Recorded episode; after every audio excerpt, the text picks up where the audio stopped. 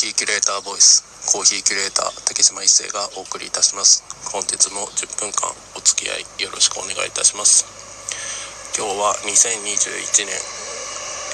ー、7月の10日土曜日です。まあ適当に10分間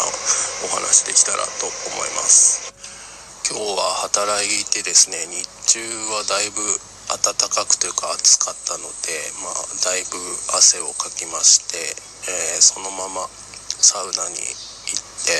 えー、汗を流すというよりはさらに追い汗をかいて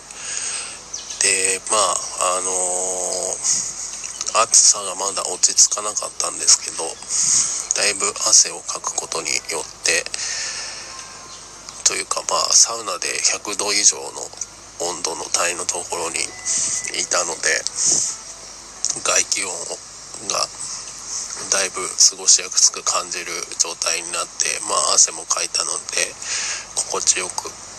肌もツヤツヤな感じで、あのー、家に帰ってきました。僕も去年からまあ定期的にちゃんとサウナに入るようになってまあそれまではまあ暑い日にサウナなんて絶対嫌だよって思うタイプだったんですけど実際ですねあのまあ暑いからこそちゃんと汗流してでそれこそちゃんと汗をかく。でまああの夏場湯船に浸からずにシャワーで済ませてしまう方も多いと思うんですけどやっぱりあの湯船にちゃんと使って体を温めるとあの外気の暑さ30度ぐらい40度ぐらいっていうのがあんまり苦じゃなくなるんですよねまあそれが体にとっていいのか悪いのかっていうのは僕はあのそういう専門的な人間じゃないのに何とも言えないんですけどその体感の部分で過ごしやすくなったり快適性が上がることは確実なので僕にとって。なので、あの僕自身は暑いからサウナっていうのはあのあながち間違ってないというか体を芯から温めてでまああの暑いとやっぱりちゃんと保水しなきゃいけないんですけど逆に言うと水毒になるぐらい僕は水をガブガブ飲んでしまうのでまあガブガブ飲んでも汗かくんですけどでもあのよりちゃんと体の中から余計な水分を出してあのまあ水分の循環させるっていう意味でやっぱり汗をかくっていうこと、まあ、それが運動して汗をかくのか、まあ、サウナで汗をかくのかは人それぞれだと思うんですけど、まあ、運動してかいた汗がなんか爽やかに感じたり、まあ、そのね部活動の種類が変わるとあんまり爽やかに感じなく見えたりもしたりするますし、まあ、サウナもおっさんが暑いところに溜まってみんなで汗かいて自動出ししてるイメージがあるかとは思うんですけど、まあ、僕はサウナ好きなんですけどサウナっていうよりはその後の水風呂に入ることが楽しみでサウナに入ってたりまあそれが結果として温冷交互浴になってるので、まあ、体を芯からまで温めてであの冷ましてっていうことを繰り返したりすることによって血流が良くなったり代謝は確実に良くなるのででまああの水風呂の後に外気浴をして、まあ、整うっていう状態に持っていく人たちも結構多いと思うんですけど僕は基本的にはあの休憩や外気浴をあんまり挟まないんですけど、まあ、あの最終的に帰るタイミングが実質の休憩回帰浴みたいな感じで帰るのでやっぱそこのタイミングでのすがすがしさを感じながらあの帰路に向かうことができるのでそういった意味でやっぱり昨日は暑かったからこそサウナ行きたいと思ってサウナ行ったんですけどやっぱり良かったですね。でもそれがあの1年前のサウナ入り始めるタイミングでそう思えてたのかっていうのはちょっと疑問というかまああの冷たいシャワーに入って汗だけ流したいって思っているタイプだったと思うんですけどやっぱ冷たいシャワー浴びてもその浴びたすぐのタイミングはだいぶ心地いいんですけどまたあの体が外気触れ合ってくることによってしっかりと汗かき始めてあまた汗流さなきゃみたいな感じでそのシャワーの繰り返しになってしまうんですけど一回サウナでしっかりと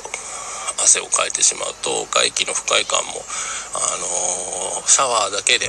済ませてしまうに比べるとだいぶ緩和されてる気がするので僕はサウナをおすすめしたいなと、まあ、サウナ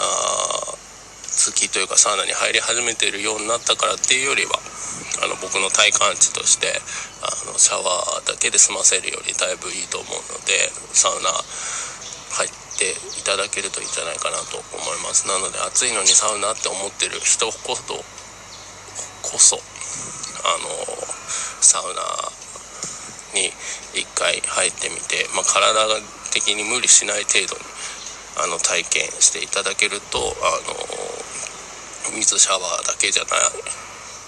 良さっていうのが分かっていただけるかもしれないですし逆に体験することによってあ自分は水シャワーだけの方がいいなっていう気づきもあるのであのやらずにいろいろな物事を判断するよりはあのやってから判断しても遅いとは思わないのでそういった意味でいろいろとあのチャレンジというか経験してみて、えー、と考えていただけるといいんじゃないかなと思います。暑いと飲み物も冷たいものを飲みたくなるんですけどあのアイスコーヒーをガブガブ飲んでしまうとあの想定以上に、えー、カフェインを摂取してしまったりあの温度帯が体温より低いものを口にしてるので体にカフェインがあの浸透していくのがあのホットコーヒーに比べて時間がかかるのでなのであの午後にアイスコーヒーいっぱい飲んでしまうと人によっては寝つきが悪くなったりしてしまうんですけど逆にあのホットコーヒーの方があの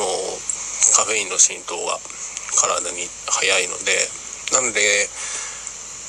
朝シャキッとする感じだったりにあのホットコーヒーが向いてるので逆に言うと寝る34時間前ぐらいだとコーヒーあのディカフェにしなくてもホットコーヒーであればあの寝るタイミングにはシャキッとせずに寝れるんですけど逆にあのアイスコーヒーだとじわじわじわじわとあのカフェインが体に浸透していくので覚醒状態があの思ったより遅く訪れたりもするのでまああの人それぞれの体の部分もあるとは思うんですけどそもそものあの体温との差異の部分でのカフェインの浸透の部分もあるのでそういった部分で、まあ、今はカフェインの話をしましたけどあのアルコールもそのポイントがあるのであの温めて飲める熱燗とかはあの酔いづらいというか酔いづらいというかいわゆるアルコールが体に残りづらい。早い段階で、えー、体にアルコール感が出てくれるので長くあの残らないっていうのは、まあ、あのカフェイン同様アルコール等もあるので、まあ、体との際でやっぱりあの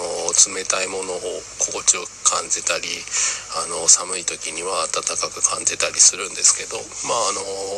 体そのものにいわゆる要素として取り入れたりっていう部分では今みたいなポイント視点を駆使するとあのうまいように活用もできるし逆にあの悪影響というと語弊があるんですけど体に想定外に残ってしまったりもするのでそういった部分であの温度今日はサウナの話からまあ暑い時にサウナ入りましょうっていう話をしたんですけど暑くても温かいコーヒーだったり熱燗の方が体に残りづらかったりもするのでまああのやっぱりコーヒーそのものがデトックス効果があるので冷やす部分もあるんですけどなのでそういった部分で飲み物の飲み方とかも体の温め方も気にしていただけるといいんじゃないかなと思います。こう今日はこんな感じで